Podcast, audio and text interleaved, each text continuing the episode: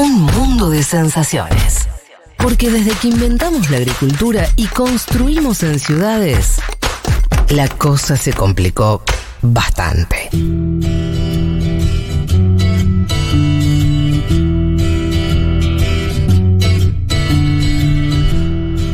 Hagamos entonces, eh, Leti, si te parece el contenido que habíamos prometido. Sí, salto algo que nada que ver. Nada que ver. Nada. Eh, sí, vamos a hablar perfil de Osama Bin Laden, que lo mencionábamos antes, un personaje que por supuesto no hay persona que no, no lo conozca, pero que me parece que por ahí en lo más eh, personal o un poco más de su vida quizás no se conoce tanto y tiene algunas cuestiones bastante interesantes. Como siempre, Bin Laden, Osama, nació en Riyadh, la capital de Arabia Saudita, en eh, marzo, 10 de marzo de 1957 y como les mencionaba antes también, y este dato siempre me gustó, es el hijo número 17 Ah, de dijiste otra cosa. 54 hermanos y hermanas. Hijo número 17, Él es el número 17. Uno de los primeros, podríamos decir. Sí, de la los primera tan- 54. 54 hermanos y hermanas Ajá. que son hijos del mismo padre, Mohammed Bin Laden, y al menos 11 mujeres. Ah, Eh, recordemos que se pueden casar hasta con cuatro mujeres. Sí. estaba para armar al equipo, para, para. Mohamed. Quiero ver los números. Se pueden casar hasta con cuatro mujeres lo- lo- En Los simultáneo, los simultáneo. varones. En simultáneo. Sí. Eh, lo que te dicen los sauditas es que esto ya no se hace tanto y que sobre todo lo hace la, la gente o los hombres, en este caso, de mucha plata, porque tienen que ser muy igualitarios con cada esposa. Ah, ah. sobre todo, digamos, ref- haciendo referencia a lo material. Claro. Entonces, bueno, mantener a cuatro eh, mujeres no lo pueden hacer. O sea que era millonario el padre, podríamos decir. o Bueno, tenía plata. mira, me voy a enfocar un poco en la figura del padre porque me parece bastante relevante. Acerca de la madre hay mucho misterio. Se sabe que no era saudita, que esto habría generado un mal vínculo entre Osama y su padre eh, por esta cuestión de que la, bueno, la mamá era siria, no era una de, de sus esposas, Mira. bueno, toda una situación. Pero me interesaba más la figura del padre de Mohammed porque él no es saudita, es eh, yemení, el país que Yemen que está al sur Sí. de Arabia Saudita en la década del 20 y era un hombre de eh, económicamente eh, humilde no me gusta llamarlo humilde pero bueno que trabajaba en el puerto cargando bolsas y según cuenta Walter Gubar eh, en el banquero del terror que es una biografía de Osama bin Laden el padre pide plata prestada para irse a Arabia Saudita a probar suerte. Esto podría ser un, Ah, un ah, título ah, ah, de, de los de Infobae que hacemos Sí. referencia, siempre se fue a tal lugar. Bueno, en este caso se da un poco esta situación porque era un hombre analfabeto que llega a Arabia Saudita y empieza a trabajar como albañil en eh, la petrolera Aramco, importantísima cuando hablamos de Arabia Saudita. Época. Eh, él, él en los 40, creo, él nació en el 20, más o menos.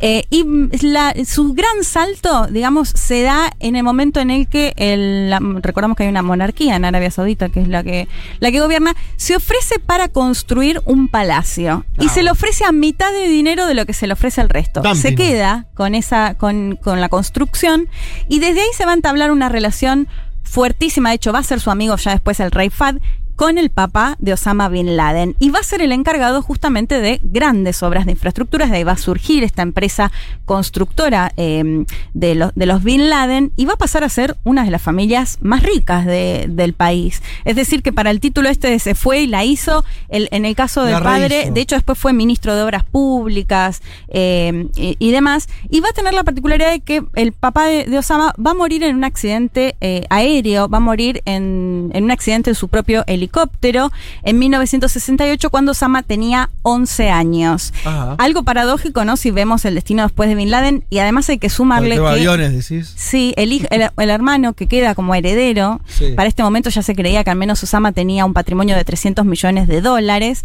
El hermano que va a quedar a cargo, Salem, que es quien, si ustedes se acuerdan de Fahrenheit 911, que seguramente la vieron, de Michael Moore, Sí. cuando él vincula la relación entre George Bush, un joven George Bush, con la familia Bin Laden, Sí. se da sobre todo por un amigo que tenía James Bad eh, Bush, que eh, tenía algunos negocios con Salem Bin Mm. Laden, que va a morir también en un accidente aéreo, que se lo comparaba mucho con el accidente que tuvo Carlitos Menem acá, porque lo que se decía es que, bueno, fue con unos cables de alta tensión y que nunca se investigó demasiado. Este accidente va a ser en Estados Unidos y era quien había quedado a cargo justamente de toda esa empresa eh, familiar. Bueno, digo como estas dos cuestiones paradójicas que el, uno de tus hermanos y tu padre ambos mueren en un accidente aéreo y después va a pasar a ser conocido como el mayor terrorista justamente a través de esta tan particularidad forma de estrellar aviones. Eh, se va a casar Osama con cuatro mujeres.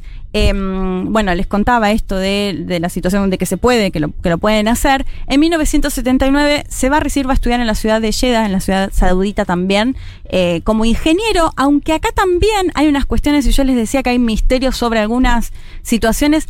Eh, les planteaba el caso de la madre, que se decía que la madre era siria, que al final lo termina adoptando otra madre. Bueno, hace unos años habló con los medios de comunicación la supuesta madre de Osama, o quien lo había, y ella, por ejemplo, habla de que se recibió de economista, no dice ingeniería, así que también hay algunas dudas acerca de qué fue lo que estudió eh, concretamente, pero la más extendida es que se recibió de ingeniero. Se recibe de ingeniero en 1979, que es una fecha clave, porque es la revolución en Irán, que lo hemos comentado Claro. en otra columna, que va a cambiar y va a modificar justamente el mapa de Medio Oriente en esta cuestión de eh, intentar esparcir la revolución iraní, chiitas, los sunitas, cuando estamos hablando de Arabia Saudita. Y bueno, la en ese, invasión de Afganistán. la invasión de Afganistán, que es el, el clave, porque de hecho ahora lo vamos a analizar, y en el 78 que se había dado el acuerdo de paz entre Egipto e Israel, Ajá. que va a ser un tema también muy clave para Osama Bin Laden, la cuestión palestina. Siempre va a estar muy presente la cuestión eh, palestina cuando él plantea sobre todo de cómo Occidente ha tratado históricamente a los musulmanes. Bueno, la cuestión palestina y la cuestión de Israel siempre va a ser parte de su narrativa. Como lo decíamos, se da la invasión eh, soviética a Afganistán y esto va a ser clave porque se va a hacer un llamado, el entrevistado de hoy, que lo hemos entrevistado en otras ocasiones, Kevin Ari Levin, que me contaba eh, que en, este, en, este, en ese momento lo que se va a dar es un llamado a combatir eh, no por supuesto solo a los afganos y después esto que, se deriva en los talibanes, que lo hemos hablado de más, sino a combatir de otros países islámicos de la región que van a ir a Afganistán. Entre ellos va a ir Osama Bin Laden. Em, acá es interesante porque muchos se preguntan cuándo se radicaliza, en definitiva, Osama Bin Laden. Y hay bastantes Porque hasta ahora vos estás describiendo una familia muy adinerada. Muy adinerada. Vínculos con los negocios también occidentales. De hecho, Osama en Europa, hay fotos de un, Sí. un- un hombre, un, un joven, porque era muy adolescente, lo que diríamos estar- occidentalizado. Podría ser alguien que esté comprando equipo de fútbol en, Londres. Totalmente. Pocos estímulos para terminar como terminó. Por ¿no? eso. Sí. Ahora nos vas a explicar qué y pasó. muchos en Estados Unidos, Sí. incluso, bueno, esto lo que diríamos como mucho más occidentalizados. De hecho, lo que decían quienes habían sido sus compañeras, era un hombre que le gustaba salir, digo, algo que no, no daba Mm. con el perfil que se tiene por ahí de un hombre más bien conservador, muy religioso. Pero bueno, esto va a ser en estos años eh, previos.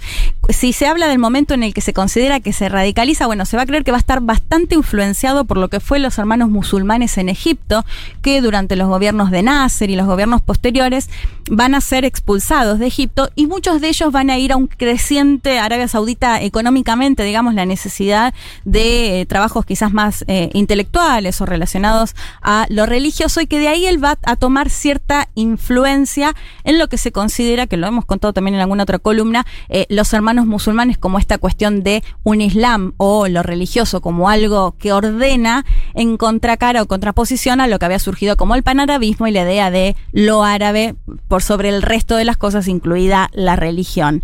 Eh, lo escuchamos a Kevin Ari Levin, secretario del Departamento de Medio Oriente del Instituto de Relaciones Internacionales de la Universidad Nacional de La Plata, que nos contaba un poco acerca de cómo se da esta cuestión de la hermandad de los hermanos musulmanes, esta cuestión religiosa, que tiene más cercanía con lo que se practica del Islam en Arabia eh, Saudita. Lo escuchamos.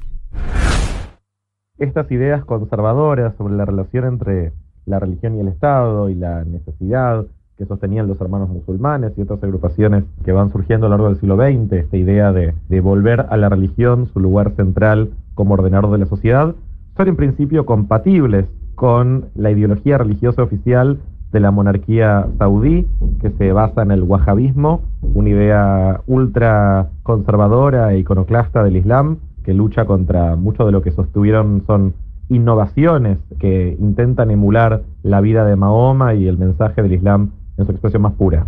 Sin embargo, la monarquía saudí desde la formación del reino, siempre estuvo muy cercana a las grandes potencias occidentales, a las que necesita para garantizar su eh, inserción dentro del orden internacional. Y esto se convirtió en un punto de disputa con Bin Laden, eh, cuando terminó, por ejemplo, la Guerra Fría eh, y empezó la Guerra del Golfo, recordarán la invasión iraquí de Kuwait, la monarquía saudí aceptó la presencia en su territorio de tropas estadounidenses. Y esto para Bin Laden representó un momento de quiebre.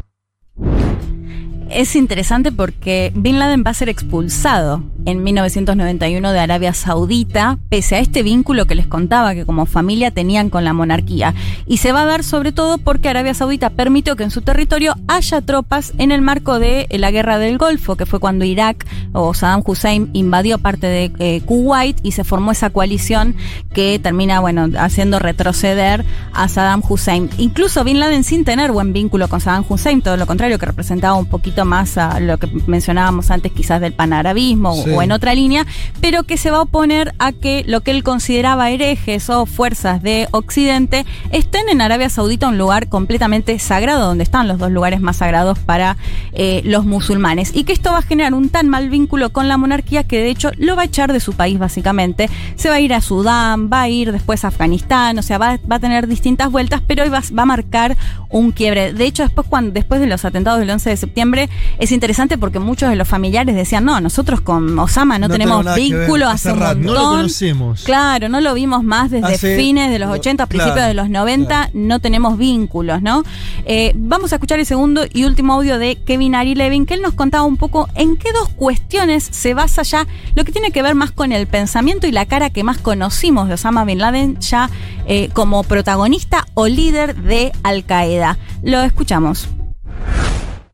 Por un lado, una idea que era que eh, muchos gobernantes musulmanes en realidad eh, eran apóstatas y que utilizaban el nombre del Islam o se pretendían como musulmanes, pero luego por sus actos de gobierno y sus actos de política exterior, en realidad eh, se revelaban como traidores a la causa del Islam y es así como hay que entender, por ejemplo, la relación de Al Qaeda con muchos de los países de la región a los que eh, intentan derrocar o que intentan provocar un cambio de régimen ayudando a organizaciones islamistas locales. Otro punto fundamental es la idea de que Estados Unidos y otros países occidentales, en tanto democracia, una idea que Al Qaeda percibía ajena al Islam, eh, la población de esos países era responsable de los desastres y las injusticias provocadas por la política exterior. Y esta idea, que aparece muy central en los escritos de Bin Laden, permite entender que los civiles en realidad son un blanco legítimo de los ataques, en tanto la población de un país puede, si quiere, cambiar su gobierno y que al no cambiarlo de alguna forma lo acompaña. Entonces esos ataques eran legítimos. Eh, más allá de la prohibición islámica de asesinar, para ellos era algo inevitable y una respuesta razonable a la violencia ejercida desde afuera contra los musulmanes. Me gusta, me gusta, más allá de la prohibición islámica de Sí. asesinar. ¿Viste cuando te llevas al principio, lo, Sí, sí, sí, sí, totalmente. agarrás y lo tiras. Sí. Eh, bueno, pero igual es interesante, más allá de eso, lo que dice esto de cómo entienden a las sociedades como corresponsables. Estoy de acuerdo en términos abstractos, no, o sea, de- de lo de matarlo, que, eh, que se hagan cargo ellos, pero la idea de que la sociedad es responsable del gobierno que tienen, en una sociedades donde hay sistemas electorales, Sí. está bien, lógico. Sí, sí, ma- se supone que parece decide la más lógico- mayoría. Me parece más lógico eso que la idea de las víctimas, ¿no? Digo, es- es- es De, ahí asesinarlo ya por eso No, o no, hacer los cargos. De ahí a cualquier cosa es otra, otra Sí. historia, digo, pero no, no deja de ser un análisis político lo que está Sí, haciendo. total. Bueno, do- dos cuestiones. Por un lado, esto es interesante porque Al Qaeda, esto que mencionaba Kevin de, bueno, consideraban que algunos se hacían los musulmanes, pero en realidad tenían Ajá. relaciones con las potencias, entonces Sí. iban, van a intentar asesinar a líderes egipcios, van a intentar dar un golpe en Sudán. eh, Al Qaeda ya. Al Qaeda ah, y esto de Osama Bin de alto Laden. efecto. Sí, de alto efecto en este marco No que decía algunas cosas, o sea, sí dan ataques, por ejemplo, Jordania, o sea, realizan ataques en esta línea de, bueno, este mandatario se dice musulmán, se dice que está a favor de la causa del Islam, pero va y negocia con Occidente y, y no le importa nada, ¿no? Bueno, en ese contexto van a ejercer en ese sentido. Y por otro lado, esto que, bueno, mencionabas recién, ¿no? En tanto democracia occidental, la sociedad elige a quien gobierna, si quien gobierna viene y nos invade y demás, bueno, la sociedad también es responsable y por eso también se convierte en un blanco. Y esto es clave para entender justamente los atentados del 11 de septiembre septiembre, que a, a quien golpean o a quienes asesinan justamente es a la sociedad eh, civil mayoritariamente. Eh, ya para ir terminando, que estamos súper pasados, bueno, desde, por supuesto, desde el 11 de septiembre de 2001 eh, va, va a ser el hombre o uno de los hombres más buscados del mundo, va a pasar a ser la cara visible de, eh, del terrorismo, del peor atentado contra Estados Unidos. Se va a especular mucho el lugar donde está, eh, lo terminan encontrando en Pakistán. y Pero mucho muy después lo terminan muy- en el 2011, Diez años mayo después. de 2011, cuando Bueno, ya gobernaba perdón. Barack Obama. Vos no te tomás, vos no- cuando estabas escribiendo esto, cuando estabas preparando la columna, a veces es algo que me vuelve. Pensar en, en Bin Laden, Sí. alguien desconocido para la humanidad hasta el 11 de septiembre del 2001.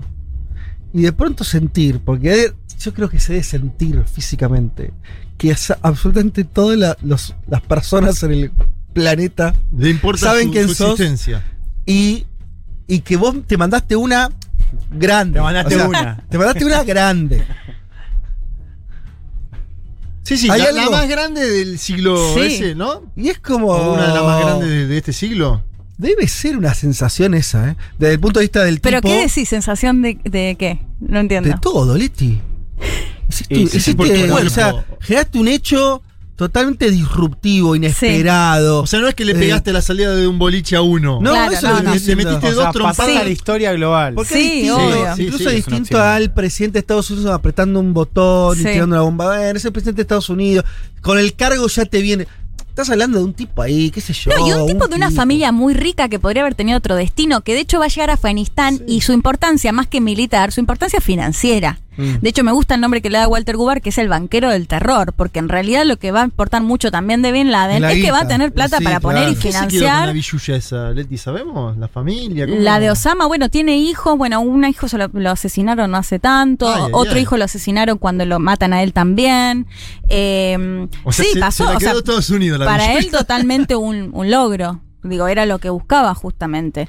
Eh, No, sí, sí. Y va a estar un montón de años que no lo van a, a encontrar. De hecho, lo van a terminar encontrando en Pakistán, donde también siempre hay una cuestión de los servicios de inteligencia contribuyendo a los talibanes, contribuyendo Sí. a esconder justamente a miembros de Al Qaeda. Y eh, va a ser interesante porque entre el 1 y el 2 de mayo es que Estados Unidos, bajo el gobierno de Barack Obama, deciden o planifican eh, cómo van, o sea, ya venían, es, es interesante toda la, la, la operación que hacen, hacen como una vacunación, sospechaban que estaban como una especie de, de campamento, eh, se me fue el nombre ahora del lugar, pero bueno, un campamento en Pakistán, y van a ingresar diciendo que están vacunando Ajá. para log- lograr sacar muestras de ADN y ya estaban casi seguros que eh, Osama era el hombre que estaba ahí, que se hacía llamar de otra forma, que a su vez en el operativo lo llamaban de otra forma, hasta que deciden llevar adelante eh, este operativo y entran con...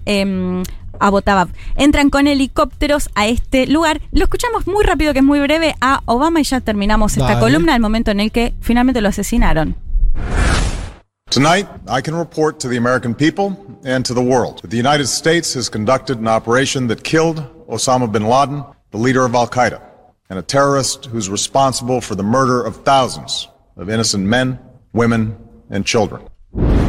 ¿Se acuerdan de ese momento, no? Sí, Un Barack claro. Obama, Obama cerca de la medianoche anunciando que habían asesinado a Osama Bin Laden, el asesino, o, o no, sé, no me acuerdo cómo lo dice textual, del que generó el terror y asesinó a miles de mujeres, hombres y niños eh, en este contexto porque eh, hay que decir que lo, entran, lo asesinan, asesinan a una mujer que había ahí, son cinco personas aproximadamente que estaban acompañando a Osama, los asesinan a todos, de hecho dan con él sobre todo por lo que le habían dicho algunos presos en Guantánamo, que logran dar con un nexo que era uno de los hombres más cercanos de Bin Laden, y bueno, lo terminan Al final le encontrando sirvió ahí. Guantánamo, entonces. Sí, les sirvió. Pensaba, te juro, pensaba exactamente lo mismo. Sí, la información que habrán sacado de ahí.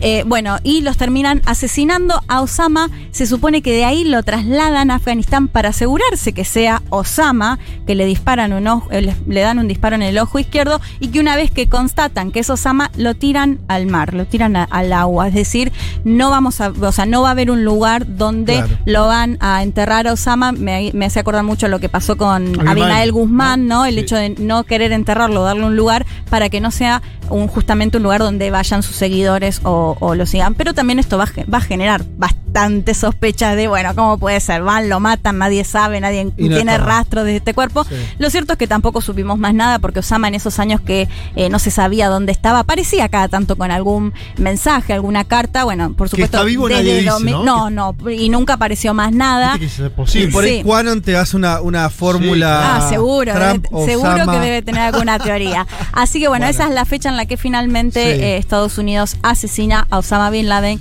que había estado oculto en Bien, lindo.